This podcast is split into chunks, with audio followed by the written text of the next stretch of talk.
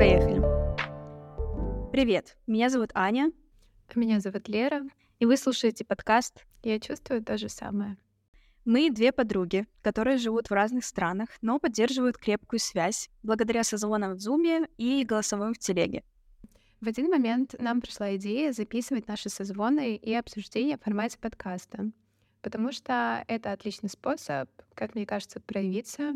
А тебе? Проявиться однозначно, ну и еще просто почаще созваниваться. Да.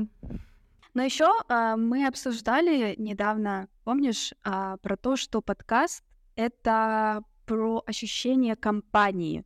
То, что нам бы хотелось подарить людям, которые будут нас слушать, если такие вообще найдутся, сумасшедшие, подарить им компанию, развеселить и просто побыть э, другом и каким-то развлечением на какой-то период прослушивания.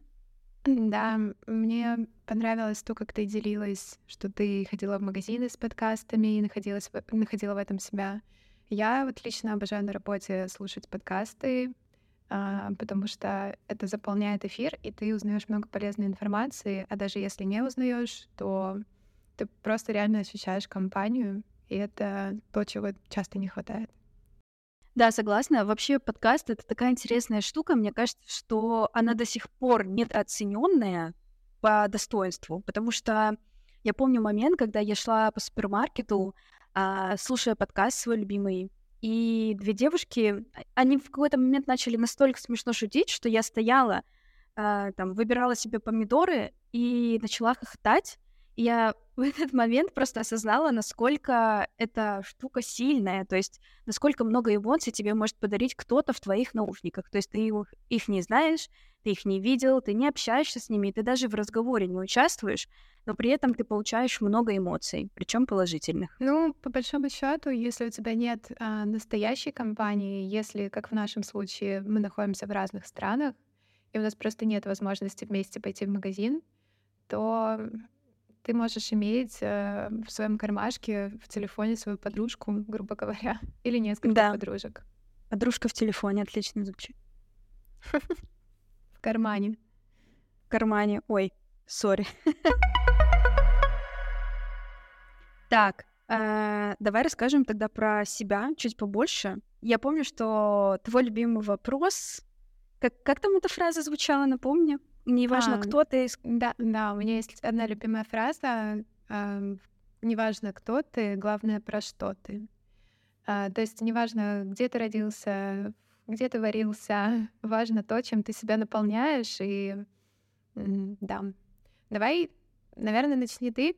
Как ты считаешь, про что ты? Это очень крутой вопрос, потому что я как раз сейчас прохожу эдакий кризис самоидентификации. И когда ты просыпаешься в какой-то рандомный день и понимаешь, что ты даже не знаешь, какой ты человек, но вот есть какие-то характеристики, которые ты можешь себе дать, условно, там, я добрый человек, я там общительный, или я интроверт, я люблю спорт, или еще что-то в этом роде. И вот я проснулась и поняла, что я никакую характеристику себе не могу дать. И вот я себя последние несколько месяцев собираю просто по кусочкам. На этот вопрос, мне кажется, я отвечу попроще.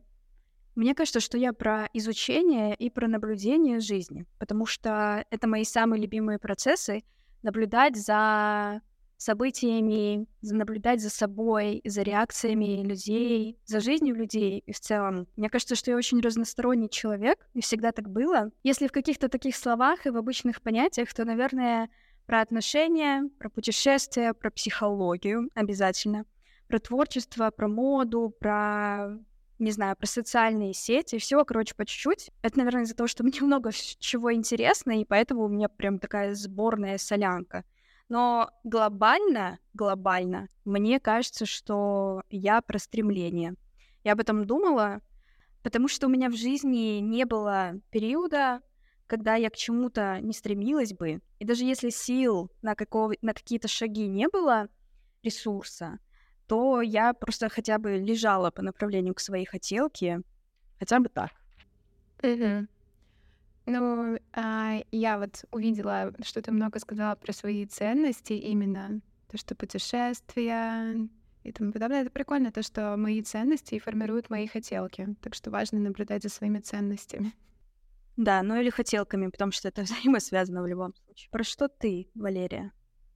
Это очень сложный вопрос, потому что я по ощущениям очень часто теряю себя и потом заново нахожу. И причем мне помогает найти себя то, что я любила когда-то. А, очень хороший катализатор того, что я в какой-то депрессии или у меня какое-то упадническое настроение, это то, что я просто элементарно не слушаю музыку. Mm-hmm. Вчера я включила послушать то, а, что я когда-то слушала и любила, и у меня, вот не поверишь, сразу же наполнение мое как-то поменялось. То есть мне сразу захотелось даже встать и что-то поделать, хотя до этого я лежала и делать ничего не хотелось. Мне кажется, что основные мастодонты, про что я, это дружба, окружи себя теми людьми, которые тебя вдохновляют на что-то, а не осуждают. А, фотография сто процентов, потому что это меня сильно выражает. Но это, можно сказать, и творчество. И любовь. Вчера вот я, кстати, размышляла на тему того, а, что раньше я постоянно убегала от себя и хотела быть больше стервочкой или сучкой, чем я есть на самом деле. А, и сейчас, в 25 лет, я осознала, что моя сила в том, что я очень мягкая и очень романтичная, такая ванилька своего рода. Но при этом а, я люблю ходить на всякие рок-концерты, общаться с какими-то суперскейтерами, какими-то чуваками, которые вообще не про романтику, но при этом я очень мягкий человек. Вот что я могу сказать. Ну, ты реально очень мягкий человек. Ты очень большой романтик и эмпат. Но при этом выбираю... Ну, наверное, это просто противоположности притягиваются, когда ты вот такой и а, окружаешь себя людьми, которые более жесткие. История нашей дружбы. Мы, короче, написали блог а, в первом выпуске рассказать про нашу дружбу, потому что история интересная, как нам кажется, и достаточно таки поучительная. И мне кажется, что наши знакомые, кто будет слушать этот подкаст, им тоже будет интересно, кто знает нас со школы, знают, что мы перестали с Валерией общаться за полгода до окончания, по-моему, девятого класса, и потом вроде как живем в разных странах, а тут бац. Я могу сказать со своей стороны, что я увидела тебя в первый раз в школе на линейке, и ты привлекла мое внимание, потому что у тебя были очень длинные кудрявые волосы, косы и огромные банты. Вот. И ты стояла, хихикала, что-то там, вы так крепко держались за руку с подружкой, а у меня подружки в первом классе не было. И я такая, хм, интересный персонаж. Ну, в общем, я тебя заприметила еще с самого начала. И это моя фишка. Я часто вижу людей, с которыми я потом думаю, что я буду дружить. Раньше такое было постоянно. У тебя что, третий глаз или что? Какие-то экстрасенсорные способности? Нет, ты просто смотришь на человека и думаешь, блин, он мне нравится, я бы хотела с ним дружить. И потом, видимо, я прилагаю какие-то ну, первые шаги, делаю к человеку, и чаще всего так получается. Офигеть. Ну, это ведь э, реально как будто бы ты чувствуешь какую-то энергетику человека. Ведь ты по первому взгляду ничего не можешь толком сказать о характере, например, человека. Ну, я могу долго наблюдать. Я долго с тобой наблюдаю.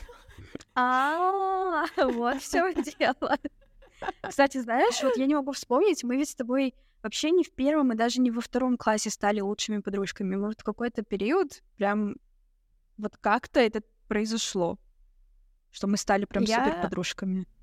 Сейчас понимаю, спустя долгое время, что ты всегда была такая, типа, кошка, которая гуляет сама по себе со всеми и ни с кем. а, потому что ты дружила по большому счету со всеми, но близко, типа, все считали, что ты их лучшая подружка. Офигеть. А, ну, мне так казалось, потому что вот вспомнить всех наших одноклассников, ты со всеми была в очень хороших взаимоотношениях. Я же всегда выбирала себе одну подружку и дружила с ней до тех пор, пока наши пути не разойдутся. Например, ты не уедешь в Калининград. Да. Ну, вот твой э, тот момент, когда ты перестала со мной общаться, просто ни с того ни с сего, он реально запал мне в душу, потому что даже когда я уже жила в Калининграде, даже когда у меня все было тут классно, я все равно думала, почему мы перестали общаться, в чем прикол? Я просто была твоим незакрытым гештальтом, поэтому... Давай, короче, по порядку расскажем. В общем, мы с Лерой познакомились в школе. Мы учились в одной школе с 5, с 1 по 9 класс. И вот как Лера мне говорит, что в какой-то момент, когда она меня долго выслеживала, наблюдала за мной, за жертвой, получается, мы начали дружить очень близко. И как это бывает, мы, мы, получается, начали дружить как раз-таки в таком классном возрасте, когда там пятый, да, шестой, седьмой класс, когда там все всякие приколы, uh-huh. была тогда пора эмо, Лера носила шузы, я помню, у Леры была смешная челка, у, у меня были, у меня была ужасная прическа, я по сей день называю эту прическу, я выгляжу как собака. Я не знаю, почему такая ассоциация, но, боже, короче, в самые такие интересные года мы с Лерой были вместе, смеялись. В общем, такая вот молодость прикольная, подростковая. Она у меня прошла как раз-таки с Лерой очень близко. И потом мы начали взрослеть. Мы очень много чего прошли на самом-то деле с тобой, помнишь? Один только христианский лагерь чего стоит. Я людям рассказываю, они в шоке. Все, кто меня знает, ты в христианском лагере? Да, эту историю можно рассказывать просто как э, какой-то бриллиант. Э, встречаешься с людьми, рассказываешь про себя, какая ты, а потом говоришь, вообще, я-то ездила три раза туда, ты только один? Реально, слушай, да, я один только раз ездила. А как ты, как это так, ты три раза ездила? Я не поняла. Ну, в первые разы мы ездили... Тебя, по-моему, не отпускали. Потом ты уже немножко повзрослела, ну, как мне кажется. И, либо ты просто не хотела и говорила, что тебя не отпускают. Как-то так. Ну, да, да, возможно, такое тоже было. Но на самом деле самый интересный факт и изюминка наших а, отношений это то, что у нас на двоих один, один психолог. Да. Ну или как мы ее называем, одна психологиня или просто Наташа. Да, это очень интересно, потому что я размышляла на эту тему и тебе тоже вкидывала эти э, размышления что, возможно, у нас с тобой так хорошо получается общаться и находить общий язык как раз-таки потому, что а, мы ходим к одному психологу. Но я не согласна с этой теорией на самом-то деле, потому что мы могли бы ходить к одному психологу, но при этом вообще не разговаривать, разговаривать, во-первых, про разные вещи, во-вторых, не разговаривать друг, по, друг про друга. Мы сейчас расскажем про наш э, с Лерой самый главный инцидент, где наша психологиня для меня, по крайней мере, ощущалась как мама. Вот у меня было ощущение, как будто бы мы с Лерой две сестры, которые поссорились, какая-то такая детская шалость, и она наша мама, которая нас пыталась помирить. Но у нее получилось однозначно. Продолжим историю. В общем, все у нас хорошо с Лерой в дружбе. И потом Лера, Лерины родители, да, расскажи, как было, вы решаете переехать в Россию. А, ты вернулась э, в наш подростковый период, окей. Мы дружили, и в один момент я озвучила, что мои родители э, решили переехать в Калининград, чтобы я училась а, в России, чтобы строила свое какое-то будущее, двигалась куда-то дальше. Вот. И я начала уже еще учать в школе как-то двигаться к этому. Мы начали продавать квартиру и тому подобное.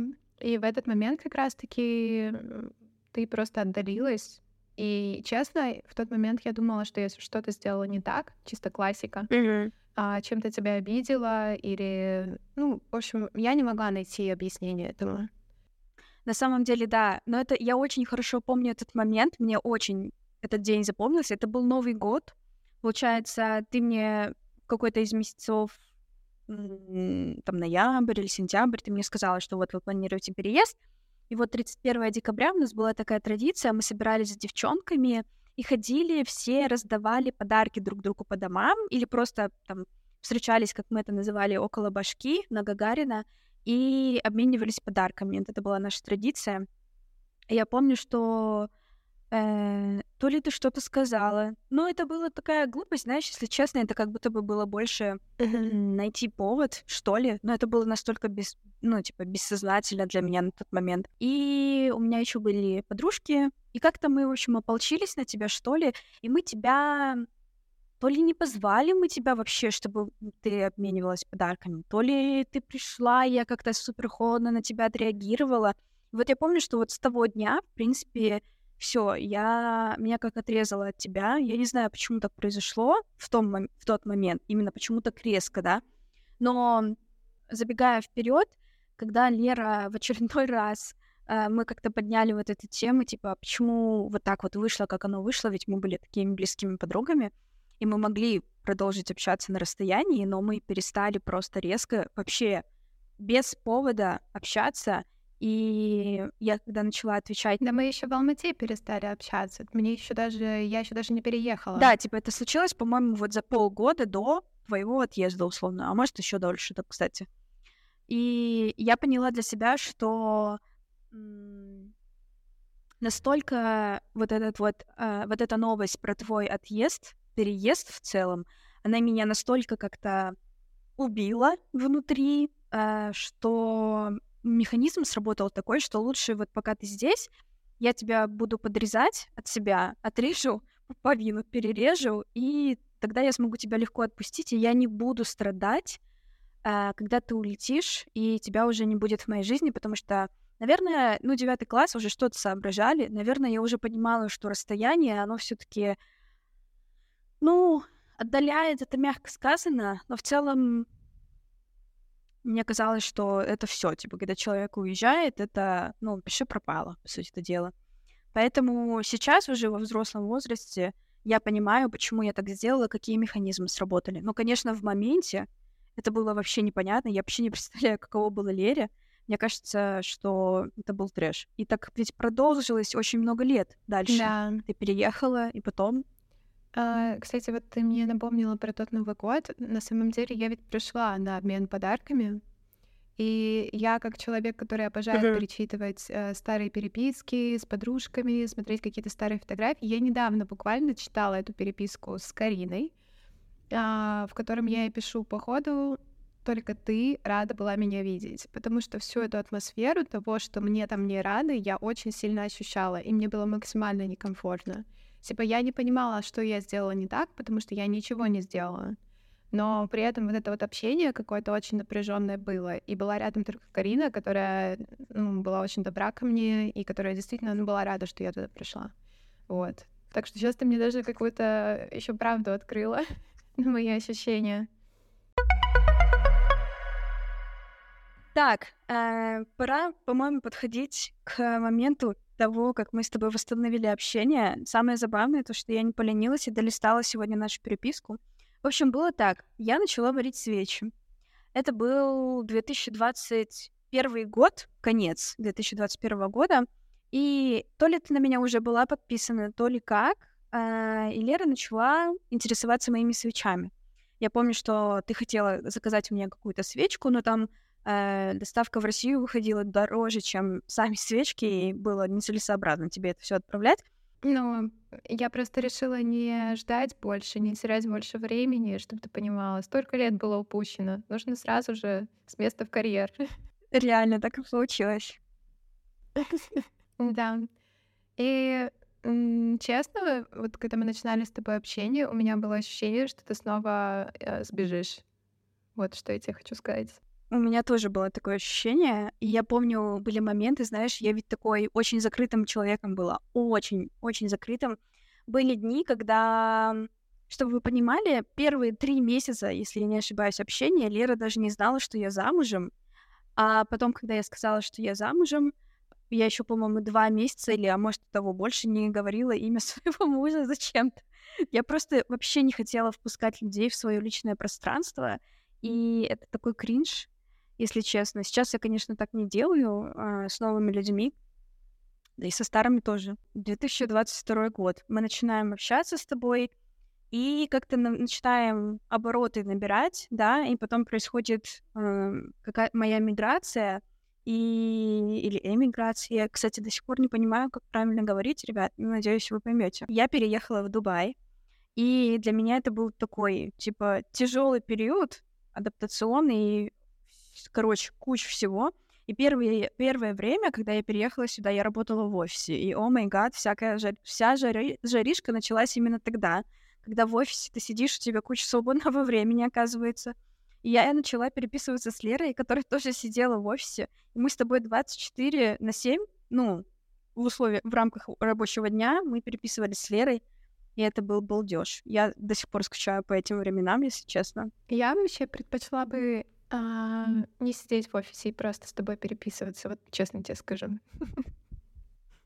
Да, потом мы как-то так с тобой вот э, именно вот для меня почему-то именно с периода переезда мы с тобой прям очень много начали общаться. Я помню, был, был декабрь прошлый, если я не ошибаюсь, может, я... нет, декабрь вроде, когда это был месяц, когда я могла с Лерой, по-моему, по 8 часов в день переписываться, да, Вообще, ну, типа, без остановки. Без остановки мы общались. Я скучаю по этому времени, и знаешь, вот когда, например, у меня сейчас нет времени, или я в каком-то вакууме, и я тебе не отвечаю, или я не послушала твои голосовые, скажу тебе честно, я испытываю стресс. Потому что я думаю, как я своему близкому другу не ответила на сообщение. Это что вообще за беспредел? У меня вчера такое было, и мне становилось от этого безумно тревожно. И я думаю, блин, она, зна... она не обидится на меня. Она точно понимает, ну, типа, я ей отвечу.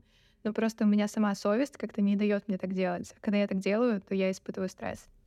Ну, слушай, я правда не испытываю никакой, никакого чувства обиды, потому что если это что-то срочное, например, или мне нужен в моменте твой ответ, условно, да, то я тебе напишу текстом, типа, Лера, прослушай вот это аудио, или Лера, ответь мне, или Лера, ты умерла, или что случилось. Ну, типа... А так, обычно, когда я записываю... Помнишь вот этот прикол, когда я каждое утро просыпалась и записывала тебе там на 40 минут аудио, там по 4 штуки по 10 минут, или там да. 10 штук по 4 минуты, и утренний подкаст от Анны, и я знала, что ты послушаешь тогда, когда проснешься или когда сможешь, и мне не нужен был ответ в моменте, потому что чаще всего это просто мои пустые размышления, который ты потом просто такая, блин, да, у меня то же самое, у меня то же самое, Аня. У нас вот после того, как мы перестали общаться, потом в терапии там восстанавливали себя по кусочкам, потом снова начали общаться, я не чувствовала такого сближения, и я думала, что все, все потеряно. Так как офигенно было, уже не будет никогда. Но потом а, мы встретились, получается, этой осенью в Алмате. Угу. Подожди, мы же еще не рассказали, как мы поссорились. А это интрига для следующего подкаста. Ш шучу. Давай, рассказывай. Так, а что, как мы поссорились? Мне кажется, что моя психика предпочитает забывать все плохое, что было в моей жизни когда-либо. Поэтому сейчас я оборачиваюсь, смотрю на это все, и у меня нет четкого ощущения, чувства злости или еще чего-то такого, что типа вот, блин, было ужасно. Я просто вспоминаю, что э, у меня была депрессия, я прилетела к Ане в гости. Ну, депрессия прям такая, ребят, серьезная, что я пила антидепрессанты. Я думала, что я приеду и снова, к моей любимой фразе, стану собой, но, к сожалению, этого не произошло. И я чувствовала на себе большой груз ответственности, что я прилетела к человеку, который, ну, с которым мы вообще-то не виделись очень долго, с которым, которая для меня много значит, и при этом не могу ей дать всего, что я могу дать. Но это потом уже я сейчас выдаю то, что через терапию переварено, грубо говоря. Ну, конфликта как такового, можно сказать, и не было. Я не знаю, действительно, моя психика предпочла это забыть. Если хочешь напомнить, можешь напомнить. Сейчас я тебе все напомню, да, такая. А, нет, на самом деле конфликт был, и конфликт был мега тупой, просто потому что у меня были какие-то ожидания, и у Леры были какие-то ожидания, и никто не смог их оправдать. И мы просто обе, как говорится, психологиня, мы типа не были готовы к контакту, к такому близкому, хотя мне казалось, что мы прям... Лера знала все просто на тот момент уже про мою жизнь. Да. И забавно, конечно, что мы не выдержали тогда нашего контакта, но в целом, даже несмотря на то, что мне, например, неприятно, что я там каким-то образом себя повела, ты там каким-то образом себя повела. Мы ведь с тобой сели, и в предпоследний день мы с тобой поговорили, потому что э, все таки к тому времени я уже год в терапии была, или нет, чуть меньше. Ну, в общем, навыки какие-то коммуникации были. И мы с тобой вышли на разговор, мы с тобой приятно поговорили, мы обсудили, каждый рассказал про свою боль, и так далее. Но момент, когда Лера вернулась обратно в Калининград, и мы как будто бы общались, Но что-то было уже не то, потому что все таки эмоции негативные, они были большие, мне кажется, что было тяжело просто так взять и сделать вид, что ничего не было, согласись. И поэтому как-то, как-то, как-то общение сошло на нет, и мы потом с тобой просто a silent mode полтора месяца не общались. А, я помню свои эмоции про это. Мне хотелось побыть одной, и мне точно не хотелось ничего выяснять, потому что представь мое состояние, что у меня там депрессивное состояние и тому подобное, и при этом еще с тобой, с человеком, с которым я ругаться уж точно не хочу, начинать ругаться и что-то выяснять, я была к этому абсолютно не готова, поэтому на протяжении а, сколько больше месяца, да, мы не общались. Полтора, полтора месяца полтора месяца, получается, мы выдерживали паузу. И знаешь, это смешно. Вот э, я не помню, кто начал мириться. Ты? Нет, ты начала. Но это было так, что э, да, ты начала. Ты мне написала большое сообщение, в котором ты описала, что типа ты бы хотела попросить у меня прощения.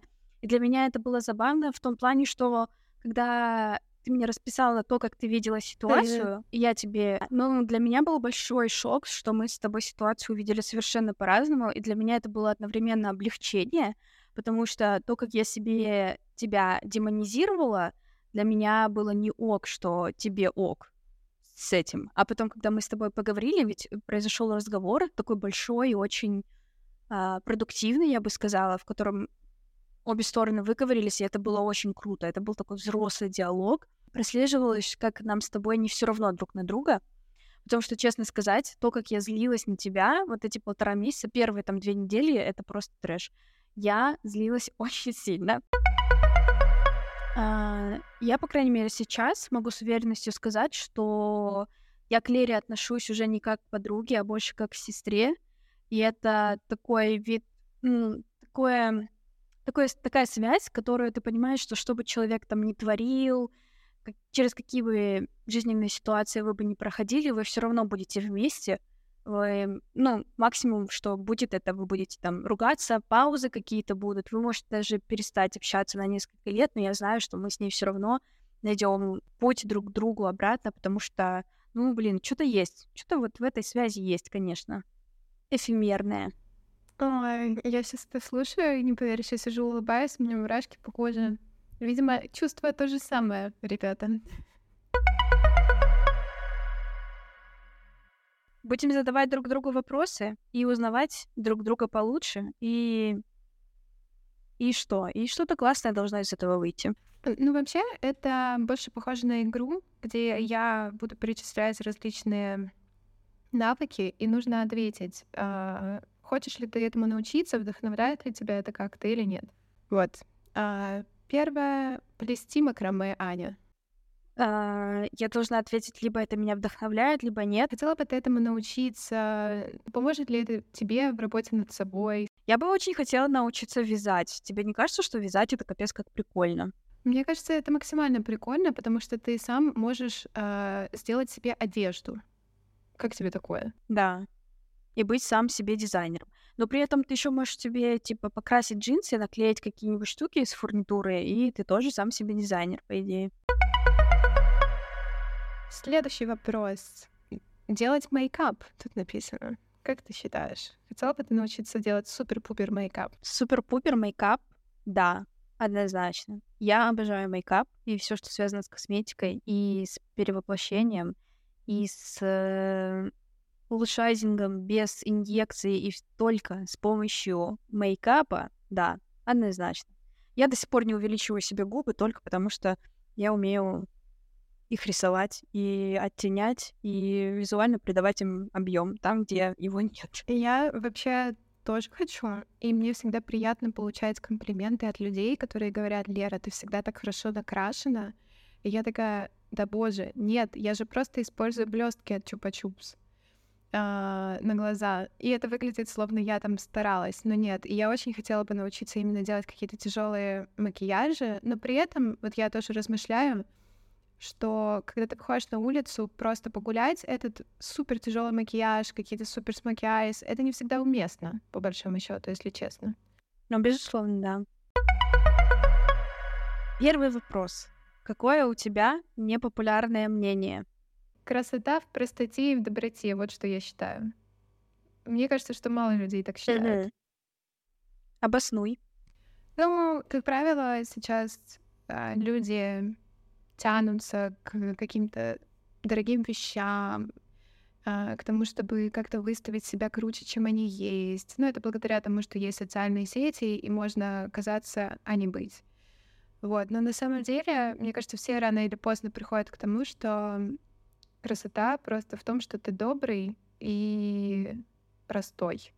Это вообще наилучшие качества, по моему мнению. Да, я согласна. Когда у тебя уже нет желания ничего, ничего разгадывать, когда у тебя нет желания в чем-то копаться, когда ты просто хочешь встретить человека, который будет добрый и простой. И я хочу сама таким человеком быть.